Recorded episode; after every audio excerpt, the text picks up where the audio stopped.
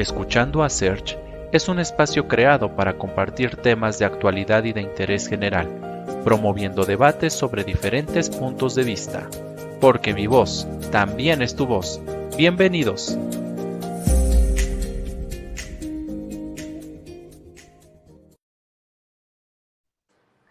¿Qué tal amigos? Muy buen día. Sean bienvenidos a este capítulo número 14 de nuestra cuarta temporada de Escuchando a Search.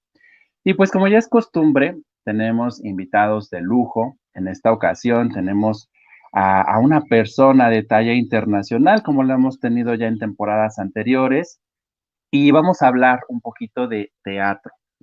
Él es Ramón Pedera. Les voy a platicar un poquito sobre su trayectoria, sobre su experiencia. Eh, tiene un diplomado en dirección escénica teatral por el Instituto de Teatro de Sevilla es miembro de la Asociación de Directores de Escena de España desde el año 2014, licenciado en Comunicación Audiovisual por la Universidad de Sevilla. Y dentro de los trabajos que ha desarrollado en este rubro está el de ayudante de dirección de Emilio Hernández en la gala de los sextos premios Miguel Romero Esteo. También ha sido asistente de, de dirección de Alfonso Zurro en Los Siete Pecados Capitales y de José Carlos Plaza en Solas. Es autor del espectáculo Ratas para la compañía Atacados, director del musical Si esto fuera una película, sería un drama por la compañía Together, eh, director del espectáculo El proceso para la compañía Autoscopía Teatro, eh, también del espectáculo Dame un segundo por la compañía Danza Móvil, Móvil, eh, el espectáculo Sueño, luego existo para la compañía Incubo Teatro, autor y director de los espectáculos Después de la lluvia, La Bien Rosé, Soy un Vals, que será La Dama de las Camelias y No me mires para la compañía En Azul Producciones. Aquí en, México ha eh, sido autor y director del espectáculo Conviene Saber para el Festival Internacional de Teatro Susana Alexander en el año 2020. Eh, en el Festival de Teatro de Elche en 2019 con el espectáculo La Mujer que Mueve al Mundo. Eh, en Ghana, eh, del espectáculo Bajo el mismo Sol. Eh, nuevamente en, el año 2018 en el FITSA con el espectáculo Sobre lo Oscuro. también Ellas en el, en el mismo en el, perdón, sobre lo oscuro fue en el Teatro de Elche en 2018 y eh, ellas en 2018 nuevamente en el FITSA aquí en Puebla, en México. Y bueno, tiene amplia, amplia experiencia. Estos son algunos de los proyectos en los que él ha colaborado. Y, bueno, es una persona que eh, comparte lo que hace en todos los países en los que puede, con todas las personas que puede. Y créanme que trabajar con él es una experiencia que te deja huella como profesionista si es que tú te dedicas a la actuación y también como persona por la manera en que interactúas con todos los compañeros al momento de que él cumple esa labor de dirección. Y para mí, pues es un verdadero placer recibir en este espacio a Ramón Pereira. Hola. Hola Ramón, ¿cómo estás? Hola Sergio, ¿qué tal? Pues, pues encantado de poder conectar con México después de tanto tiempo. Sí, digo, diferencias horarias ya sabemos que las hay, pero lo importante es que ahora con esta nueva modalidad de que todos aprendimos a utilizar la tecnología para tener este tipo de charlas, de pláticas, pues creo que nos ayuda muchísimo también a, conectar y también con la situación de, del COVID, de, estar todos en casa. Creo que pues también esta dinámica nos ayuda, nos ayuda muchísimo para no perder comunicación, para poder saludarnos, para poder platicar un rato. Pues sí, la verdad que sí, porque la verdad es que, eh, bueno, hay siete horas de diferencia, como sabéis, pero bueno, la verdad es que no, lo parece, porque estamos aquí, estamos en el salón de, casa los dos tomando un café. Así que genial. Sí, sí, sí.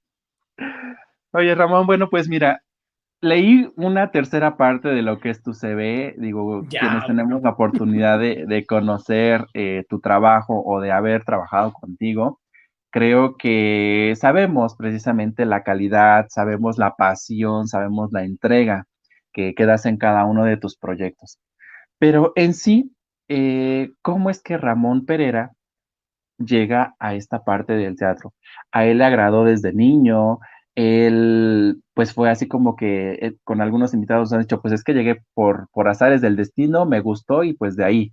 ¿O, hubo algún motivador particular? Pues no, yo creo que, igual que naces con los ojos marrones, sí. naces con algún tipo de gen artístico ahí en tu, en tu cerebro, porque la verdad es que a mí me viene desde que nací.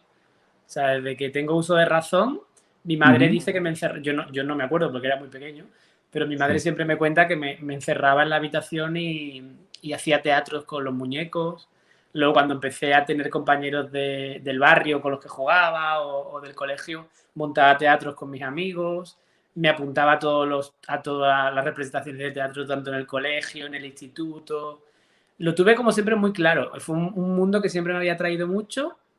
Pues la verdad no sé muy bien por qué, porque en mi familia no hay no tengo antecedentes de, actores ni de directores, ni, tampoco me habían llevado mucho al teatro cuando era pequeño, pero no mm. sé, de algún lado salió esa, necesitaba expresarme artísticamente de alguna manera y encontré en el teatro esa manera. Mm. Oye, mira, pues, pues qué padre, digo, pocas personas son quienes nos han compartido que precisamente desde niños tienen claro a lo que se quieren dedicar.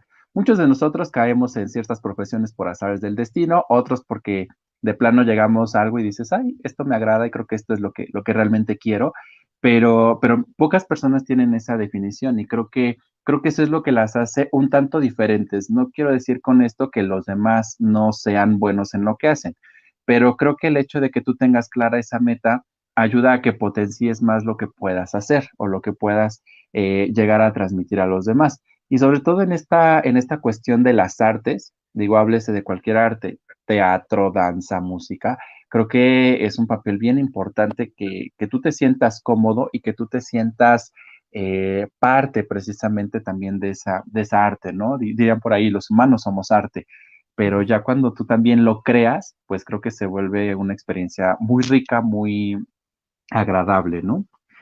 Y, y, bueno, en esta parte, ¿cuál fue tu primera experiencia ya en un teatro? O sea, digo, la parte propia, o sea, de niño, pues creo que se entiende a lo mejor, se pudo ver en su momento como un juego, pero ya eh, de una manera, llamémosle profesional, de una manera ya bien estructurada, ¿cuál fue la primera experiencia de Ramón? Bueno, la verdad es que hasta que, hasta que llegué a la universidad, yo tenía bastante claro que quería ser actor. Ok. Imagínate, entonces mis experiencias eran todas muy a nivel amateur, ¿no? A nivel, pues como todo el mundo, en el colegio, en el instituto, con grupos de amigos, de compañeros. Pero la verdad es que estando precisamente en uno de esos talleres de teatro, con 16 añitos o por ahí, recuerdo que tuve una profesora de teatro que, que bueno, me marcó mucho eh, eh, eh, en ese año y, me, y yo le dije que quería hacer las pruebas para entrar en la escuela de arte dramático, que quería ser actor.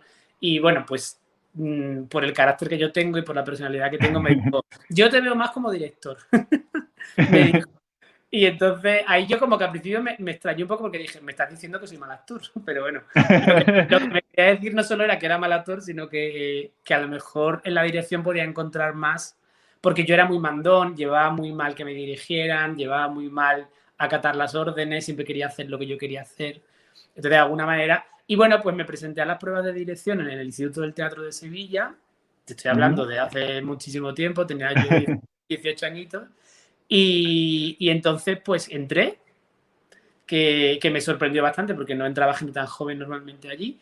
Y fue ahí, en esa época, cuando empecé a hacer montajes más profesionales en el sentido de que ya monté mi propia compañía con otra compañera, eh, empezamos a hacer ya mm, montajes, bueno, pues que ya no tenían solamente la, finalidad de mostrársela a tus padres y a tus amigos en el colegio, sino que ya, una, ya tenía un objetivo más amplio de, bueno, pues de poder moverla, llevarla a teatros, venderla a sus espectáculos.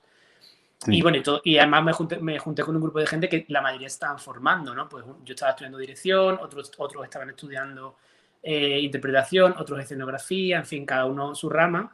Y entonces, pues ahí empezó un poco a, a ir en serio la cosa. Luego, por supuesto, han pasado muchos años y ya eh, han pasado muchas cosas, pero ese fue un poco el inicio de, de, la decisión de tomarse en serio esto. Ya no era un juego, ya no era tanto una actividad extraescolar que se hacía por las tardes, sino que era algo a lo que me quería dedicar. Y, bueno, y en eso invertí pues todo mi tiempo, la verdad. La, mayor parte de, mi, vida pues ha ido por ahí. Sí, y es que, bueno, digo, no sé cómo sea la cuestión allá en España, pero aquí en México, por ejemplo, esta parte de las artes tendrá unos cuatro o cinco años que comenzó esa ruptura del paradigma, porque precisamente eh, el que tú bailaras, que hicieras danza folclórica, ballet, o que hicieras teatro, que hicieras música y que el coro, o cualquier actividad artística, precisamente era complementaria. Y entonces, no, eh, la, la sociedad como tal no lo veía como una profesión. Allá en España no sé si esto, bueno, digo, sí sé que forma parte a lo mejor de sus programas este, educativos, o sea, de formación, pero de ahí no sé si se le da este, llamémosle apoyo un poquito más fuerte también a esta parte de las artes y se trata de manera igual como se trata la carrera de derecho, la de medicina o cualquier otra. ¿Hay alguna diferencia? Bueno, las carreras están, quiero decir, tú a nivel universitario puedes optar por estudiar si quieres mm, arte dramático o escenografía o dirección teatral o, bellas artes que para las artes gráficas o danza. O sea, que decir, están regladas como, como, carreras eh, homologadas como, como estudiar derecho o estudiar medicina. A ese nivel sí, es decir, tú acabas tus estudios, digamos, secundarios en el instituto y optas a estudiar una carrera que puede ser artística, ¿no? Luego, durante el periodo preuniversitario, en los propios institutos te ofrecen, estudias música, hay talleres de teatro, no como cosas obligatorias, siempre generalmente como actividades extraescolares que tú eliges si te interesa, igual que hay otras actividades como hay mil, mil actividades. Ahora, eso es la realidad, o sea, a nivel estudioso, a nivel eh, de, universidad, universitario, sí tienes la opción de estudiar lo que quieras. Otra cosa es lo que pasa cuando acabas la universidad, porque evidentemente no, está, no tiene las mismas ayudas para nada, eh, ni la misma salida, ni la misma visión social, pues unas carreras que otras, ¿no? Entonces, la cultura no está apoyada, pero no en España, creo que en, ah, perdón, no, en, no, de la universidad, sino en ningún lugar del país, no tanto como debería estarlo. O sea, hay otros países europeos, Alemania, Suiza, eh, eh, en fin, donde, donde apoyan muchísimo más las artes y la cultura. España todavía, aunque la apoyan, deberían apoyarla muchísimo más. Entonces, bueno, no es como a lo mejor en México, que verdaderamente la apoyan muy poco, pero tampoco es Alemania que la apoyan mucho. Estamos un poco ahí empezando a decir, oye, estamos aquí, pero todavía hay mucho, mucho por hacer. Pero bueno, y luego, por supuesto, que la gente no te mira igual. No te mira igual si estudias Derecho que si estudias arte, porque te, la pregunta que todo el mundo te va a hacer es, ¿pero vas a vivir del teatro, no? Y es una realidad. La mayoría de la gente no puede vivir del arte, pero no, no porque no quieran, sino porque evidentemente las pues eso, el, país no ayuda, el gobierno, los gobiernos y las administraciones públicas no ayudan lo suficiente a la gente que se dedica al arte. Entonces, los que realmente podemos vivir de, esto somos unos privilegiados, yo me considero un privilegiado, porque la mayoría de la gente que estudia arte, pues lamentablemente no puede vivir de ello. Y, bueno, no debería ser así, pero es así. Sí, yo creo que tenemos un gran problema a nivel mundial con esta parte de las artes, porque pues realmente generan cambios en la, en la gente, ¿no? Llegan a, crear esos sentimientos, esos vínculos, muchas cosas que a lo mejor otras carreras no lo hacen. Y entonces a veces los gobiernos de cualquier nivel apoyan más otras cuestiones que esta parte de las artes que bien, pues aquí hay algunos estudios, algunas investigaciones, han demostrado que precisamente ayudan a, a, pues a generar una sociedad más integrada, una sociedad un poquito más sensible. Entonces, sí, yo creo que, eh, ah, digo, aquí en México de repente, eh, pues con los nuevos, con los nuevos gobiernos, eh, de repente reducen los montos precisamente para apoyar la cultura. Entonces, hay, hay, años en los que podemos ver muchas cosas y hay años en los que no vemos nada, pero... Pero bueno, porque una cosa que, vamos a, que voy a decir que no es, que es políticamente incorrecta, pero la voy a decir, es que a los gobiernos no les interesa que seamos personas cultas a los, gobiernos no les interesa el arte, no les interesa la cultura, no les interesa. A los gobiernos les interesa el dinero y que todos estemos en nuestra casa viendo programas de, prensa rosa y no pensar en cosas cultas, porque cuanto más culta es una persona o cuanto más conocedora es una persona, más capacidad tiene de rebelarse contra el sistema. Entonces lo que nos quieren es tener como, como a borreguitos, a todos adormilados, con porquerías que nos ponen en televisión y con porquerías que nos ponen en, la prensa y no acceder a la cultura. Por eso la cultura no tiene apoyo, porque la cultura es peligrosa, en el sentido de que nos hace pensar y nos hace rebelarnos y nos hace pedir igualdades y nos hace manifestarnos. Entonces, pues claro, a los políticos no les interesa que haya personas inteligentes como todos nosotros que digamos, no, no, no, por ahí no voy a pasar. Entonces dicen, bueno, mm. no le vamos a dar apoyo a la cultura, vamos a hacerlo mejor a, otros, a otros terrenos de la sociedad donde esto no sea peligroso. Y en eso estamos. Cuando entiendan que la cultura es tan necesaria, tan necesaria como comer o como beber o como tener una casa, porque si tienes una mm. casa y tienes un trabajo, pero no eres una persona con capacidad para acceder a la información, con capacidad analítica, con capacidad de poder eh, entender todo lo que te rodea, pues hasta que no entendamos todos los seres humanos que la, que la cultura y el arte es un bien primario, igual que cualquier otra cosa, pues seguiremos siendo eh, países subdesarrollados, todos, todos, los de ahí y los de aquí. Sí, sí, sí. Creo que eh, independientemente de que nos separan miles de, metros, kilómetros de, de, mar, creo que la situación en todos los países es la misma. Y, precisamente lo que, lo que mencionas es bien importante.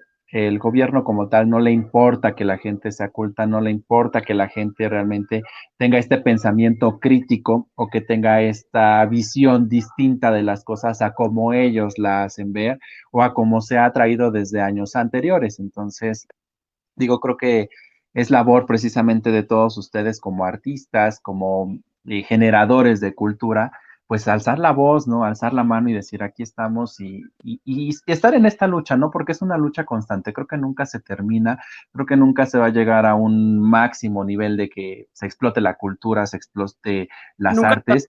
pero nunca debemos dejar de hacerlo porque lo que tú dices, de hecho, tú has trabajado conmigo en México en varios montajes y sabes que yo cada vez que trabajo en México intento que las cosas que hacemos en México sean revolucionarias a nivel social, es decir, en el sentido de que la gente vaya y se queden, se queden muy impactados. Tú sabes de sobra que hemos hecho espectáculos en, México donde hemos criticado las costumbres mexicanas, donde hemos criticado a la iglesia, donde hemos criticado la política, el machismo tan brutal que hay en México, las fiestas tan absolutamente obsoletas que hay en México y millones de cosas.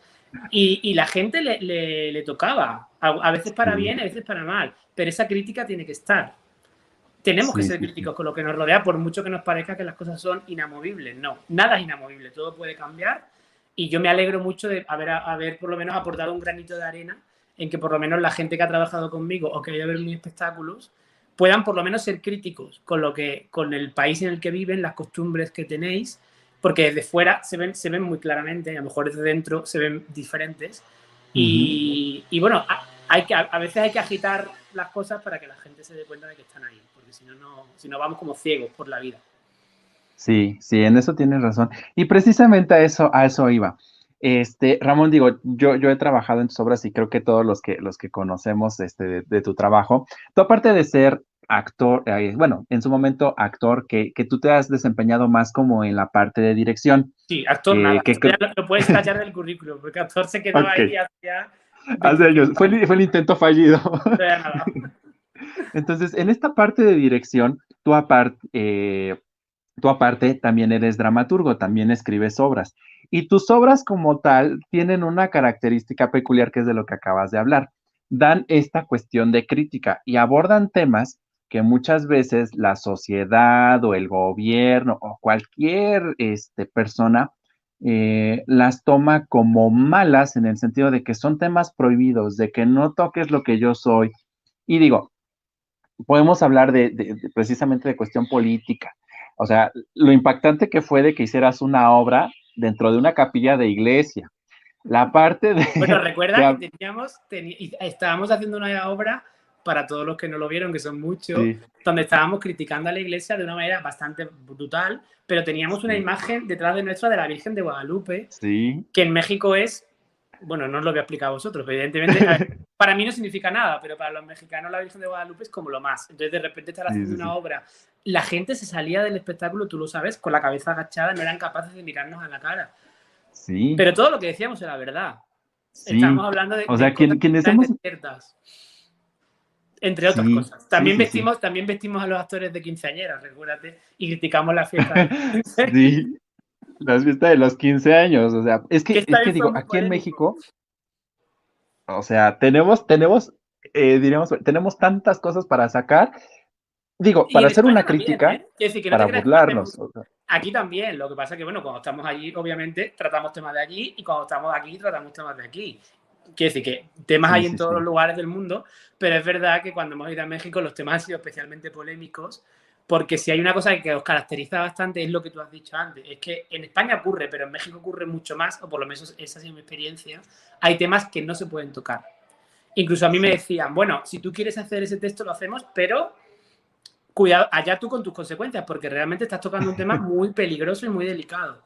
Pero bueno, no pasó nada, nadie, nadie, nos tiró piedra. Sí, nadie nos clausuró, nadie nos llegó a tirar jitomates ni nada. No malo.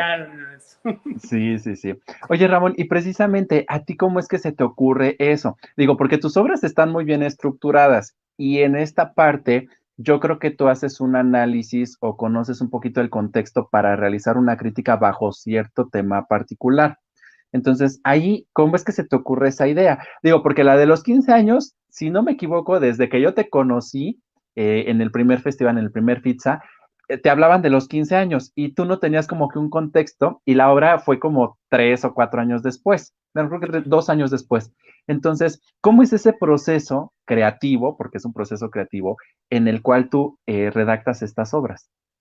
Pues mira, cada obra, desde luego, es un, mundo, ¿no? Y cada texto es un mundo. También quiero aclarar, porque decir que uno es dramaturgo queda como muy grande. Yo no, no soy dramaturgo porque no me, dedico a, no me dedico a escribir. Normalmente escribo textos para mí, textos que yo voy a dirigir. Rara vez he escrito textos para otros porque no, creo que no tengo esa capacidad. Escribo cosas breves, microteatros, pero bueno.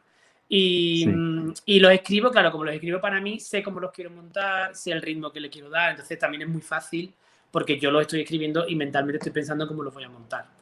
Eh, cada texto ha surgido de una manera. Hay textos que han surgido por algún tema que, he leído en algún sitio, alguna noticia y me ha inspirado, ¿no? Eh, por ejemplo, el que, se hizo, el, que se hizo el último año, que lo hicimos en Cholula, que por cierto, ahora lo están representando la compañía de Carlos Arturo Aguilar, que no recuerdo el nombre de la compañía, me va a matar Carlos. Mm. Es, es este, es Turisteatro. Turisteatro, que lo están haciendo. Es Turisteatro y está con la temporada de Noches de Teatro Buffet, así lo nombran ahora. Pues, en Noches de Buffet está este texto mío que es eh, La Manada. Entonces ahí lo podéis ver. Si queréis ver algo mío, ahí lo, podéis ver. No sé los horarios, pero bueno, metéis en, el, en la página de Turisteatro Pues ese, ese texto, por ejemplo, surgió a raíz de una noticia que ocurrió en España de una chica que, bueno, en unas fiestas de aquí de una ciudad de España, de Pamplona, la, bueno, pues la, cogieron, la llevaron cinco chicos a, un portal, ella había bebido, la violaron, luego decían que no había sido violación porque ella lo había consentido, en fin, hubo una polémica, ¿no? Fue una noticia muy sonada porque, bueno, pues por eso, ¿no? Porque una parte de la sociedad decía, bueno, ella se lo buscó porque se fue con los cinco chicos y tal. Por supuesto, la otra parte de la sociedad que somos las personas que pensamos de una manera más coherente, decíamos, no, no, no, o sea, tú puedes irte con quien quieras y eso no les da derecho a abusar de ti, ¿no?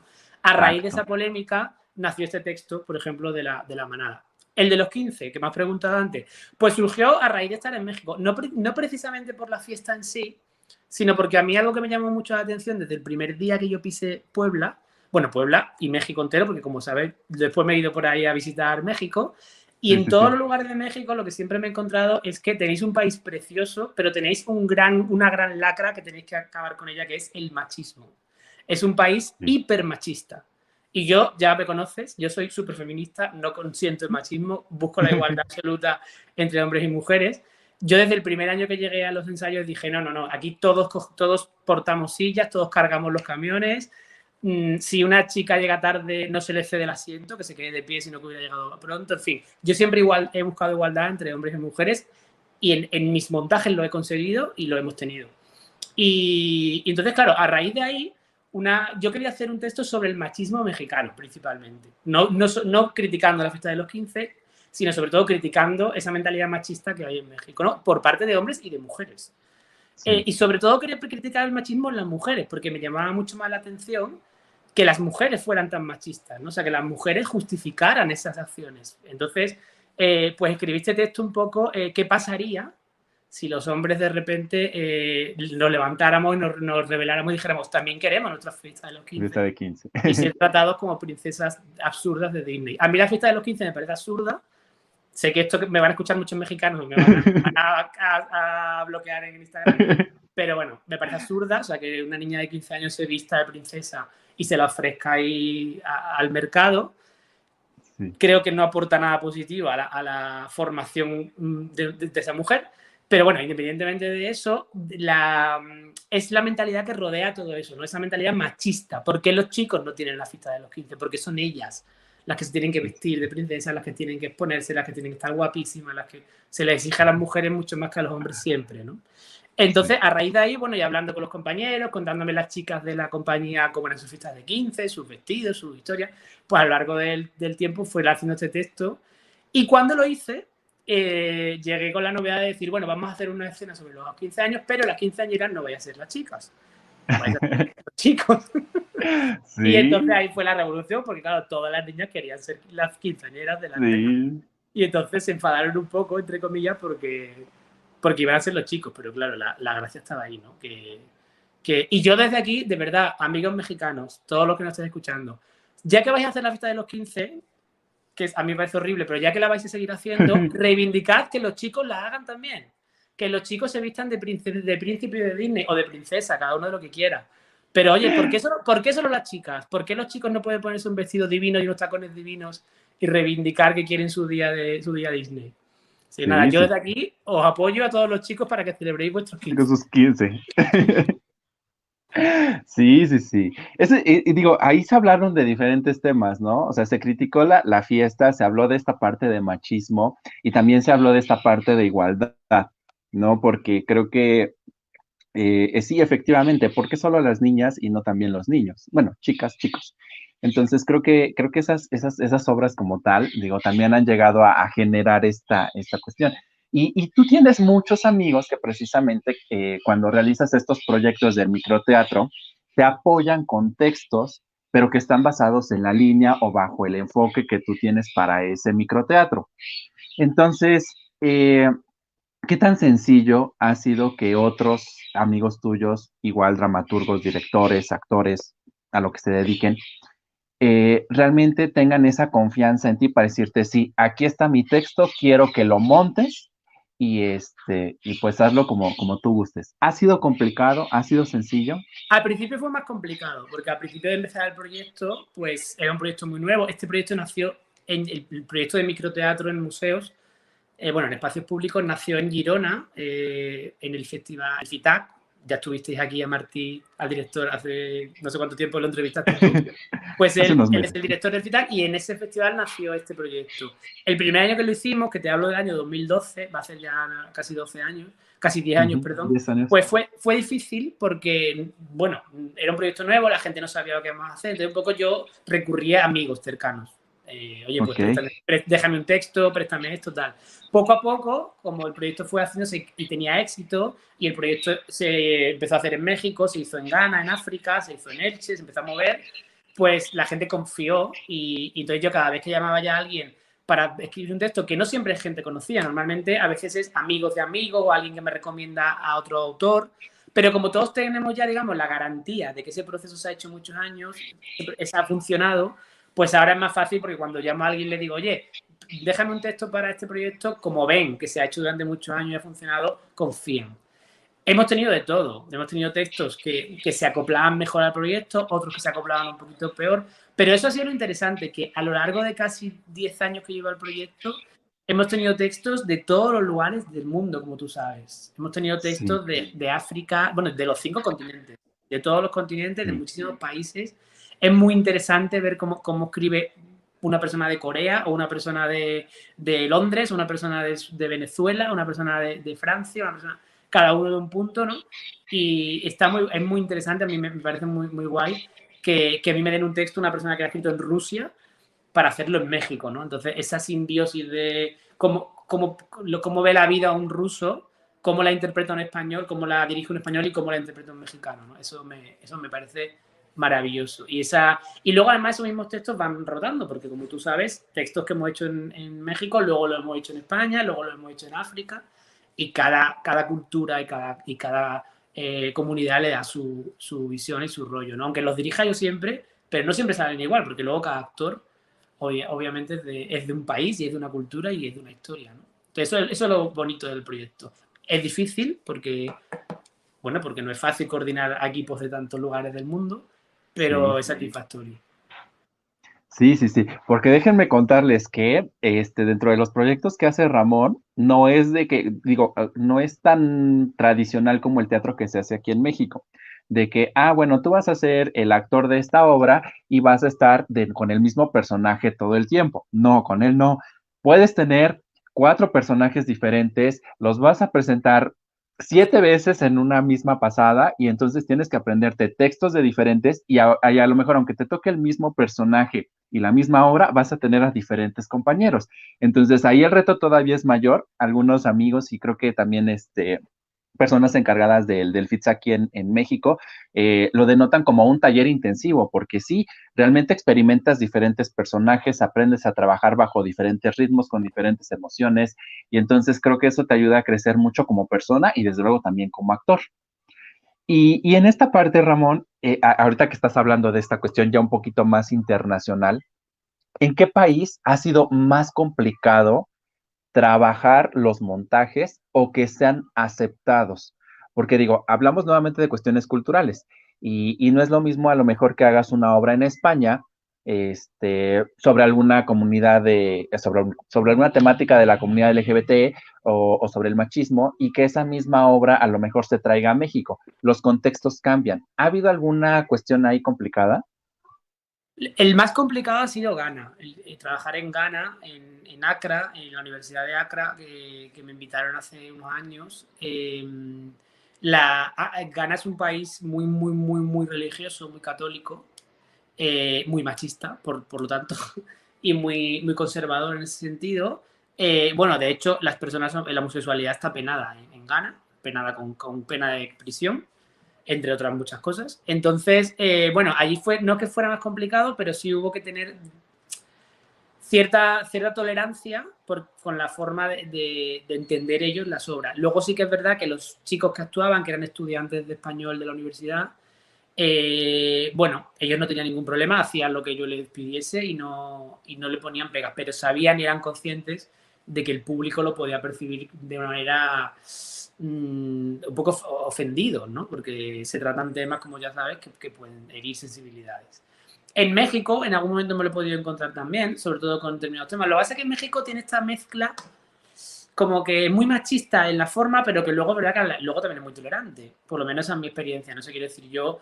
También es verdad que yo siempre que he ido a México me he movido en círculos, pues con artistas, con gente que se dedica al teatro, a la música, al arte, donde todo el mundo es muy aperturista. Entonces yo nunca he tenido ningún problema de ningún tipo en México. A mí me han dado libertad absoluta para hacer y decir y comportarme como he querido siempre. Eh, no he tenido ninguna censura en ese sentido, pero sí soy consciente de que la gente que venía a ver los montajes, pues había determinadas cosas que, le, que decían. Lo que que al final era muy gracioso porque todos decían, bueno, como el director es español, se lo perdonamos, porque, porque bueno, si lo hubiera hecho a lo mejor lo hubieran criticado más, pero como lo he hecho yo... Lo hubiéramos linchado ahí. Claro, era como, bueno, no pasa nada, pero como se va a ir otra vez a su país, lo aguantamos aquí tres semanas y ya está, ¿no? Pero, pero no, así problemas graves de decir, no puedo hacer esto, no. Porque además, si a mí me dijeran que no puedo hacer una cosa, directamente no lo haría. O sea, que si no iría a ese país. Nunca trabajaría bajo censura. Eso tengo, eso tengo clarísimo. Que si alguien me invita a trabajar o a colaborar con, en un proyecto, me tienen que dejar libertad absoluta porque si no, no lo voy a hacer. Eso, sí, sí, sí. Digo, y es que, es, es que eso busca el arte, ¿no? Realmente abordar esos temas que a veces no se hablan de manera tan común o que realmente se hablan, diríamos aquí en México, con pincitas, solamente lo que se puede o lo que se debe decir. Entonces, pues esa parte creo que también es, es importante tratarla desde el aspecto cultural, no solamente ver en noticias a veces amarillistas o a ver qué dicen los políticos o a ver qué dicen los, los activistas, sino que hay que darle también ese, esos matices de sensibilidad y de llevarlo a lo que realmente está pasando, cómo se vive en una familia, cómo se vive en la sociedad, cómo se vive en la iglesia, cómo se vive en todos lados. Y, y, bueno, Ramón, también dentro de tus obras, dentro de tus proyectos, colocas números musicales. Estos números musicales, pues yo creo que también ayudan a, pues a relajar un poquito esas emociones porque, este, pues quienes hemos estado eh, viendo el trabajo que, tú realizas y quienes hemos sido partícipes, pues de repente estás súper emocionado y todo es muy bonito y, sales con la adrenalina al mil y después vas a una obra y sales con la depresión total y entonces es una, este, una montaña rusa de emociones y la parte musical también juega un papel importante y creo que eso deja un poquito, digo, las obras dejan huella, pero el hecho de que tú escuches alguna canción que viste en un montaje o que fue un una canción hecha a manera, digo, no sé si sea correcto decir teatro musical, porque teatro musical pues es más de bailar y, esto, sino que aquí es más actuado, este, creo que también retoma y te hace reflexionar otra vez sobre lo que viste en ese espectáculo. ¿Cómo es que Ramón elige también estos temas o, bajo qué línea o, cómo se Bueno, la verdad es que yo desde que empecé a dedicarme al teatro, si no, siempre digo lo mismo, si no me hubiera dedicado al teatro, me hubiera dedicado a, cantar, que es una cosa que me encanta. Tengo un Instagram cantando, que es, creo que lo sabes. Sí. Porque uno de, mis hobbies, de, que lo que más me gusta hacer en mi tiempo libre, una de las cosas que más me gusta hacer en mi tiempo libre es cantar y, me encanta la música. Entonces yo creo que mm, mi, gran, mi gran causa pendiente es, saber música, ¿no? Porque me hubiera encantado desde pequeñito haber aprendido música y haberme dedicado a eso. Y siempre, siempre, siempre meto música en mis montajes porque creo que la música es algo que está presente en nuestra vida todo el rato todo el rato. O sea, siempre estamos vamos escuchando música, eh, tenemos música en nuestras casas, en la televisión, en, en, en, los antros, cuando vamos a, de fiesta, cuando todas las celebraciones de nuestra vida están relacionadas con música, los momentos felices, los momentos tristes, relacionamos películas. Cuando tú te acuerdas de una película, inmediatamente te acuerdas de la canción que escuchaste en la película. Entonces, creo que en el teatro también eso es importante porque a mí la música no solo no la utilizo nunca, la utilizo como un elemento decorativo, sino que esas canciones están elegidas porque cuentan algo, evidentemente, ¿no? Porque tienen una dramaturgia, son parte del texto, son parte de la historia que estamos contando.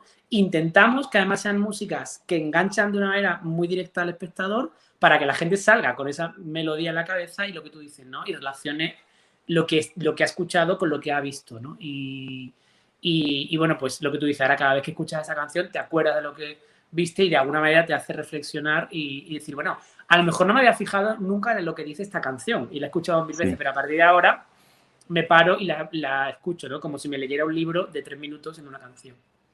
Sí, sí, sí.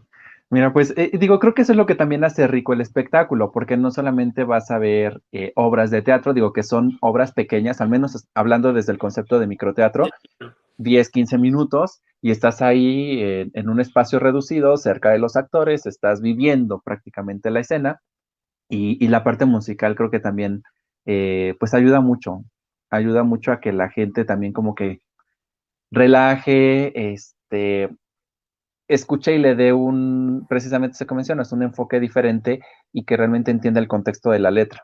Entonces, digo, creo que, creo que eso ayuda y creo que eso también es, es un distintivo que, que a diferencia de lo que se hace de teatro aquí en México, pues es este, clave, ¿no? Eh, y Ramón, bueno, en esta parte, este, digo, independientemente de tu labor como, como director, como este, como dramaturgo, aunque digas que no, pero sí, aunque sea con tus obras, aunque sea dramaturgo pequeñito, este, aparte de la música, ¿hay alguna otra cosa que le hubiera gustado a Ramón hacer? Hay tantas cosas que me hubiera gustado hacer.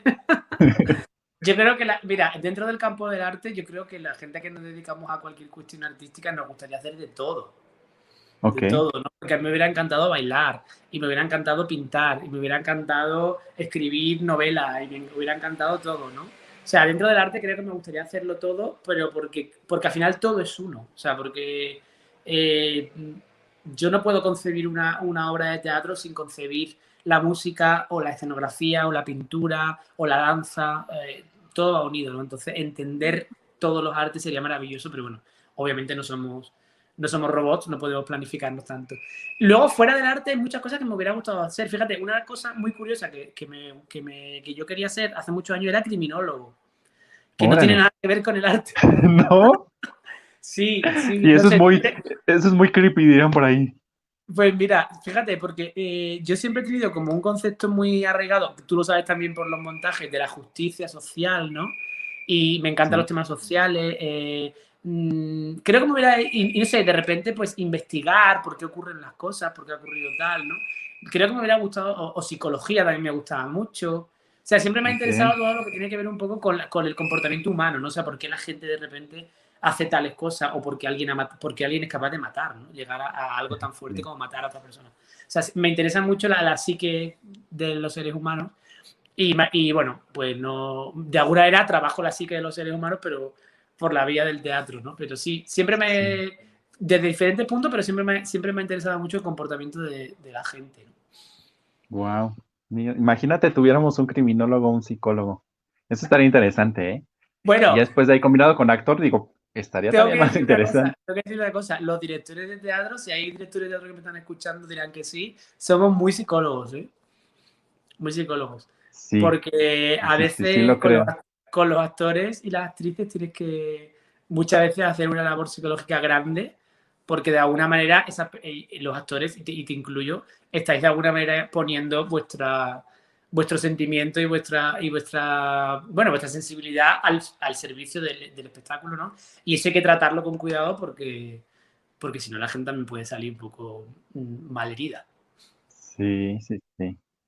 Sí, sí, sí, o sea, digo, ah, eh, es que, híjole, yo creo que las artes combinan muchas cosas y ustedes como directores, híjole, lidian con, con las, los sentimientos del actor, con este, cuestiones sociales, con limitantes y bueno, creo que eso es, eh, eso es lo que también se reconoce. Digo que eso es todo lo que hay detrás de, porque los espectadores revisan precisamente la obra pero no saben todo el trabajo que hay detrás. Y yo creo que, creo que en algún momento... y afortunadamente, lo bueno que tenemos los directores, cuando se puede, que suele ser siempre, es que contamos con un equipo de mucha gente implicada, ¿no? Tú que has estado en el FITSA lo sabes, que detrás de mí, aunque yo sea la cara visible de, esta historia, pues imagínate, ¿no? Hay gente llevando la producción, la organización y el vestuario, el hacer luces y el los transportes y la todo, ¿no? O sea, quiere decir, hay mucha gente trabajando para que un, para que un espectáculo salga adelante y, el director es un poco el capitán del barco, por eso yo me hice director, porque yo quería ser mandar y ser el capitán del barco, pero siendo consciente de que sin los, los que reman el barco tú no vas a llegar, ¿no? Entonces, eh, esto es un trabajo de equipo y es así, o sea, no, no hay otra, no hay otra. Los actores son un elemento más, igual que el director es un elemento más. Y, por supuesto, digo esto para que, bueno, que la gente no piense que el director tiene una varita mágica que hace así y todo sale. No. Sí, sí, Oye, Ramón, ¿y, cuál ha sido el mejor? Digo, hablando ya desde el contexto aquí en México y precisamente aquí en Puebla con el FITSA, que es donde has desarrollado estos proyectos del microteatro, eh, ¿cuál ha sido el mejor recuerdo o la mejor anécdota que te has llevado de aquí? Uf, Sé que hay muchos, pero debe haber alguno particular. Imagínate, cinco años dan para muchísimas anécdotas, ¿no?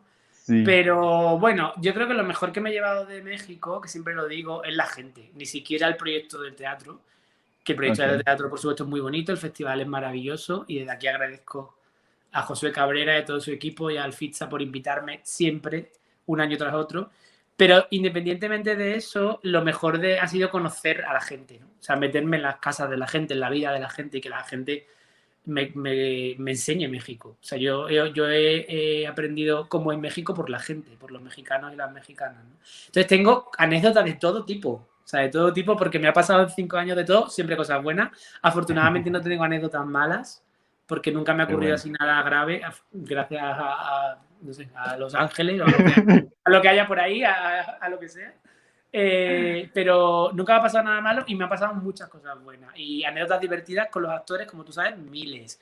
Y bueno, y soy, mm, creo que, lo, que lo, de las mejores cosas que me han pasado en México es mm, ir a un sitio de banda, porque me encanta la banda. Cosa que la gente Eso es muy mexicano pero a mí me encanta la banda y me encanta eh, la música mexicana y de repente yo no conocía la música mexicana y ahora escucho constantemente en Spotify a artistas mexicanos. Y bueno, en general eso, ¿no? Eh, pues anécdotas de, de, todo tipo, ¿no? O sea, imagínate, porque encima además cuando te dedicas a esto te encuentras a gente que está tan loca como tú o más. y entonces eh, nos ha pasado de todo, pero bueno, todo, todo bueno, todo bueno. Qué bueno, qué bueno. Digo, creo que dirían por ahí, quien viene a México se enamora, ¿no? De, de, de, todo lo que tiene, de su comida, de su música, de su gente. Digo, de repente también hay zonas en las que dicen, no, es que este, este estado como que no me gustó tanto, pero, pero en general creo que, creo que somos así. Y, y eso es lo que, lo que creo que también hace que, que mucha gente regrese, que mucha gente también vea lo que, lo que, lo que tenemos como cultura, como tradiciones. Y, y, bueno, qué, qué, qué, qué, satisfactorio escuchar eso de que pues, te llevas buenas experiencias, que te, llevas... Perdona que te interrumpa, porque hay una, una, como un pensamiento muy extendido en España, no sé si en el resto de Europa, pero en España sí, y es que a la gente le da miedo viajar a México. Cada vez que tú dices que vas a México, todo el mundo te dice, pero ¿cómo vas a ir a México? Que es un país súper peligroso, ¿cómo vas a ir solo? Sí, porque, porque lo que se transmite en España de México muchas veces es la parte negativa y son los crímenes y el, el narcotráfico y todo eso, ¿no? Eso está, claro, pero también hay crímenes en España y también hay narcotráfico en, en, en, España. Y también, es decir, todos los países tienen su historia, ¿no? Desde aquí lo digo, por favor, yo he viajado, he ido cinco años a México solo, solito, con mi mochila. Me he recorrido, no te digo el país entero, pero casi entero, porque me he recorrido muchos estados de México mm, y estoy vivo. No, no me ha pasado nada, no he sufrido atracos, ni robos, ni. no tengan miedo. Hombre, pues hay que tener cuidado, como hay que tenerlo en todos los lugares del mundo y, a sitios con, pues, normales, no te vas a meter en un, no te vas a meter en, una, en un barrio donde haya, donde haya narcotráfico, evidentemente, pero esto tampoco lo harías aquí en Madrid. O sea que, quiero decir, que en general, piérdanle por favor el miedo a México. México es un país maravilloso, se puede viajar solo y no hay ningún problema. Y la gente, yo solo me he encontrado gente buena, ya te digo. Ya saben, buena recomendación, visítenos, no les vamos a hacer nada, no les va a pasar ah. nada. Solo es la mala fama, pero no, no, tiene nada, nada de malo México, ¿eh? Nada. Oye, Ramón, y bueno, pues, eh, ¿qué viene? Digo, eh, exacto. Oye, Ramón, ¿y qué tanto afectó? Ahorita estamos saliendo, pues digo, no tanto, pero creo que ya estamos hablando de una, de esta famosa nueva normalidad. Eh, ¿Qué tanto afectó allá en España y esta cuestión del, del teatro y toda la, parte de las artes, la pandemia. ¿Qué tan, qué tan tanto impacto tuvo?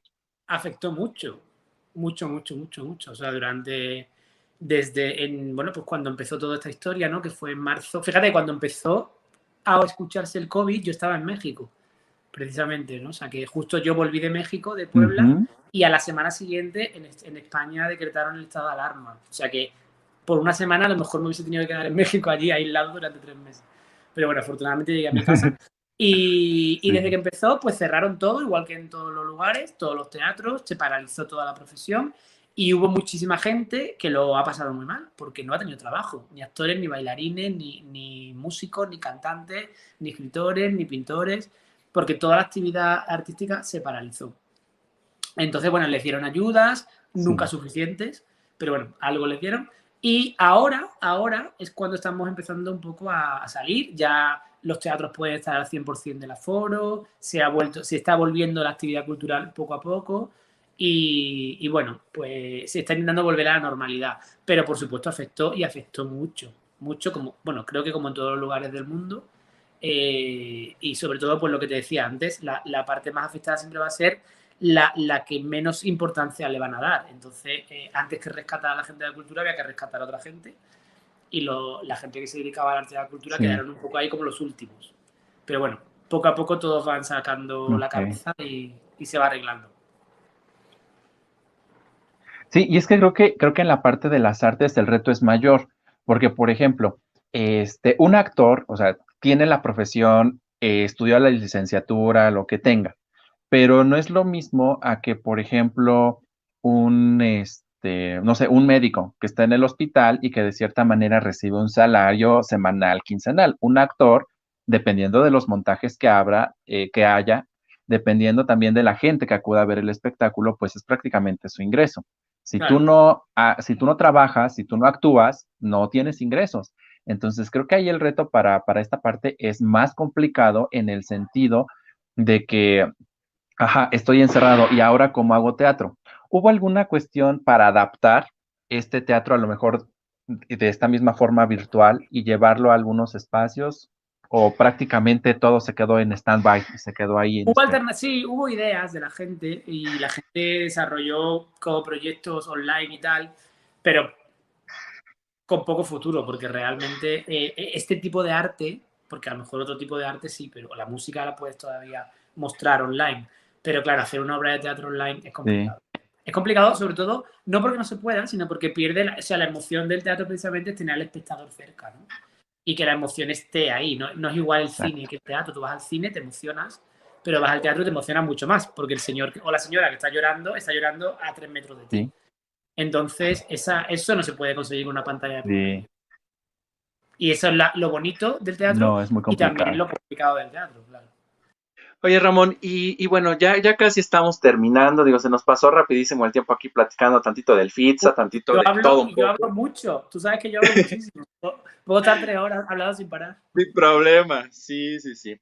Oye, y, y en este contexto, ¿qué proyectos tiene Ramón Pereira?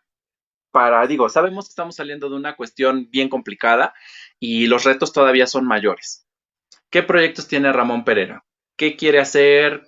Pues mira, la verdad es que no me puedo quejar porque yo, a, pesar de la pandemia, no, he dejado de trabajar porque yo trabajo para, la Junta de Andalucía, que es el gobierno de aquí de Andalucía, y para la, para la parte de cultura. Entonces, afortunadamente, ellos han seguido con proyectos y yo sigo trabajando ahí, elaborando un montón de proyectos. Y luego, a título personal, también he tenido la suerte de que este año he estado metido en un musical, eh, que has dicho tú antes. Si esto fuera una película, sería un drama, que lo estrenamos en junio. Ahora em, voy a empezar dentro de poquito con una producción nueva que se llama Arizona, que es una obra de teatro de Juan Carlos Rubio, y vamos a empezar con los ensayos también en enero. Después de eso vuelvo al microteatro, pero en Elche, eh, que es otra zona de aquí de, España, donde también vamos a estar haciendo microteatro dos semanas. O sea que por ahora no me, no me puedo quejar porque no, no, no voy a estar quieto. Tengo, tengo muchos muchos proyectos y luego en mente miles. En mente muchos, porque siempre tengo en mente y quiero montar esta obra, y quiero hacer esto, y quiero hacer lo otro. Entonces, eh, ideas muchas, pero bueno, mm, poco a poco, porque no es fácil. Lo importante es este, comenzar a llenar la agenda, ¿no? Porque a veces, híjole, se empalman todos los, los trabajos, se empalman todas las ideas, festivales y demás, y a veces es complicado llegar a todos, ¿no? Pero, pero creo que organizándose todo va a estar muy bien y de verdad que me da mucho gusto que, que por lo menos no haya esta parte de no saber qué hacer, sino que haya proyectos que ya están en puerta, que haya, que haya proyectos que, como diríamos aquí, ya se están cocinando, que ya están ahí en, en esta, en esta línea de trabajo. Y, de verdad creo que va a ser un éxito, como lo es siempre todos los trabajos que tú haces. Digo, ya sea ahí colaborando, dirigiendo, desde la, desde la parte donde tú estés trabajando, creo que eso es garantía de, de algo bien hecho y de algo que realmente está generando cambio. Muchas gracias. La verdad es que ya te digo, lo, más importante para mí es, siempre lo digo, es pasárselo bien trabajando a la vez que intentar hacer una labor social, implicar a la gente. A mí me importa mucho que, que todos los equipos que trabajen conmigo disfruten, se impliquen y que al final, bueno, pues como te he dicho antes, eh, esto es un trabajo de, de, un equipo grande siempre y que y si las cosas salen bien es porque la gente realmente mm, y en eso he tenido mucha suerte toda mi vida, es que la gente cree en lo que hago y me apoya en todo lo que hago, aunque sean locuras. Y, y bueno, pues por ahí la verdad es que gracias a eso eh, el resultado es bueno, pero por eso, no, no, no, porque yo le ponga cariño, sino porque todos le ponemos cariño y entonces eh, las cosas con cariño salen bien. Sí, sí, sí.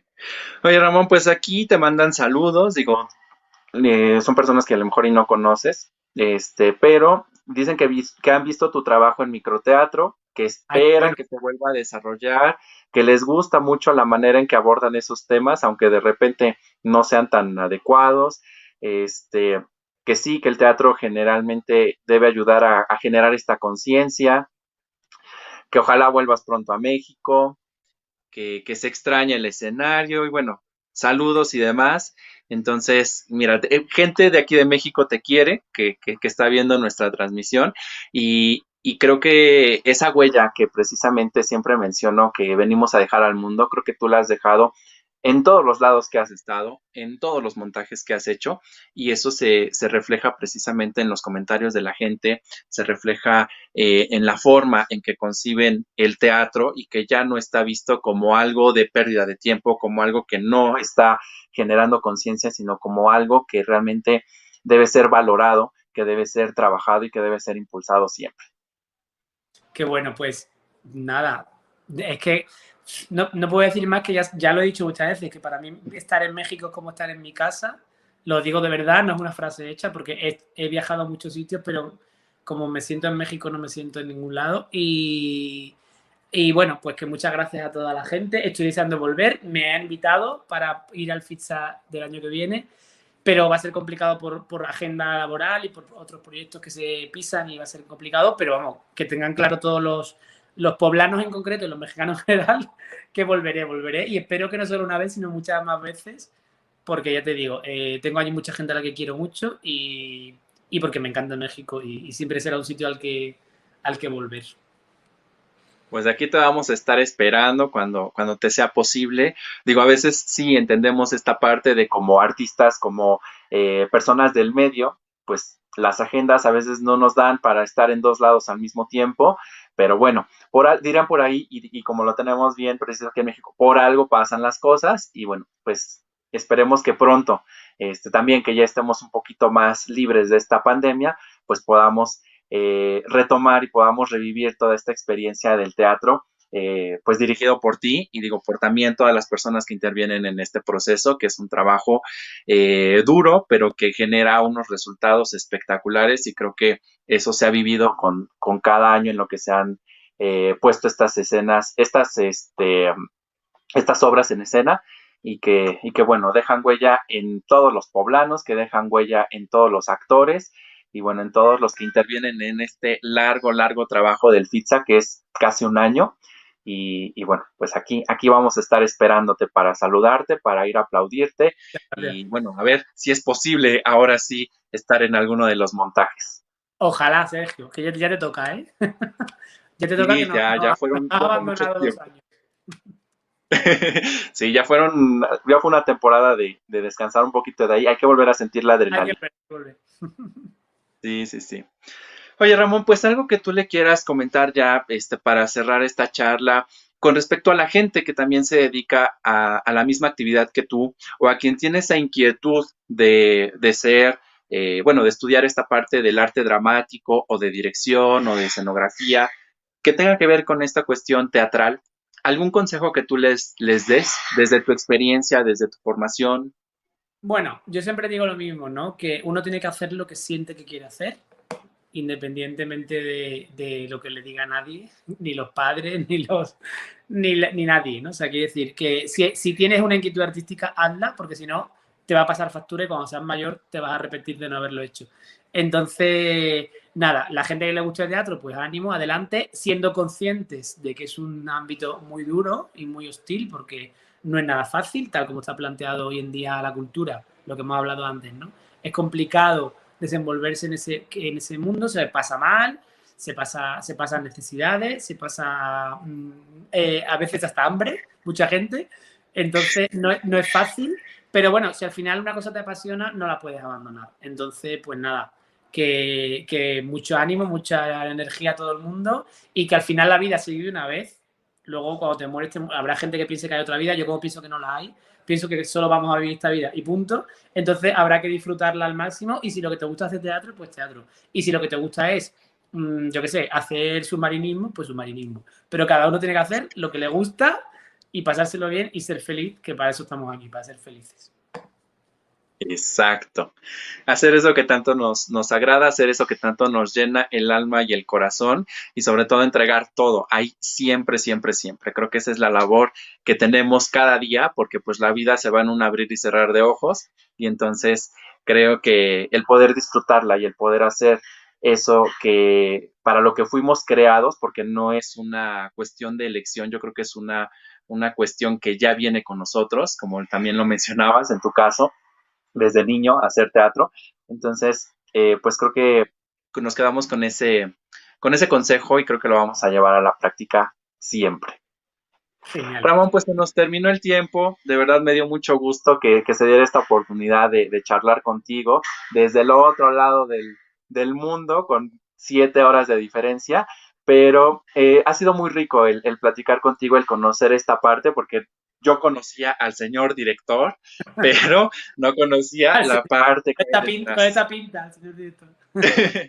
no importa, de por sí, eres un actor joven y todos te vemos como el señor director, aunque te veas joven, aunque te veas chavo, y entonces siempre, siempre te respetamos. Incluso hasta la lluvia te respeta cuando dices, aquí solo el director, te ah, calla. Esa, anécdota, esa anécdota sería una de las mejores. Antes que me preguntabas, esa anécdota estuvo muy bien. Cuando dijimos que pare la lluvia y paró, ¿no? sí, sí, sí. Fue buena. Eso fue bueno y eso fue. Creo que todo el mundo nos acordamos de eso. También que ya, ya ese año no estabas tú, porque creo que fue el último año o el anterior.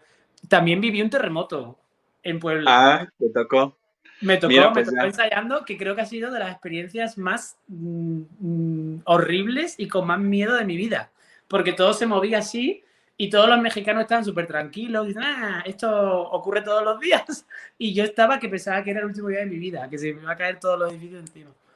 Lo había olvidado, pero sí, sí. he vivido de todo. Lluvias torrenciales, terremotos, en fin. Así que experiencias para poder contarlas.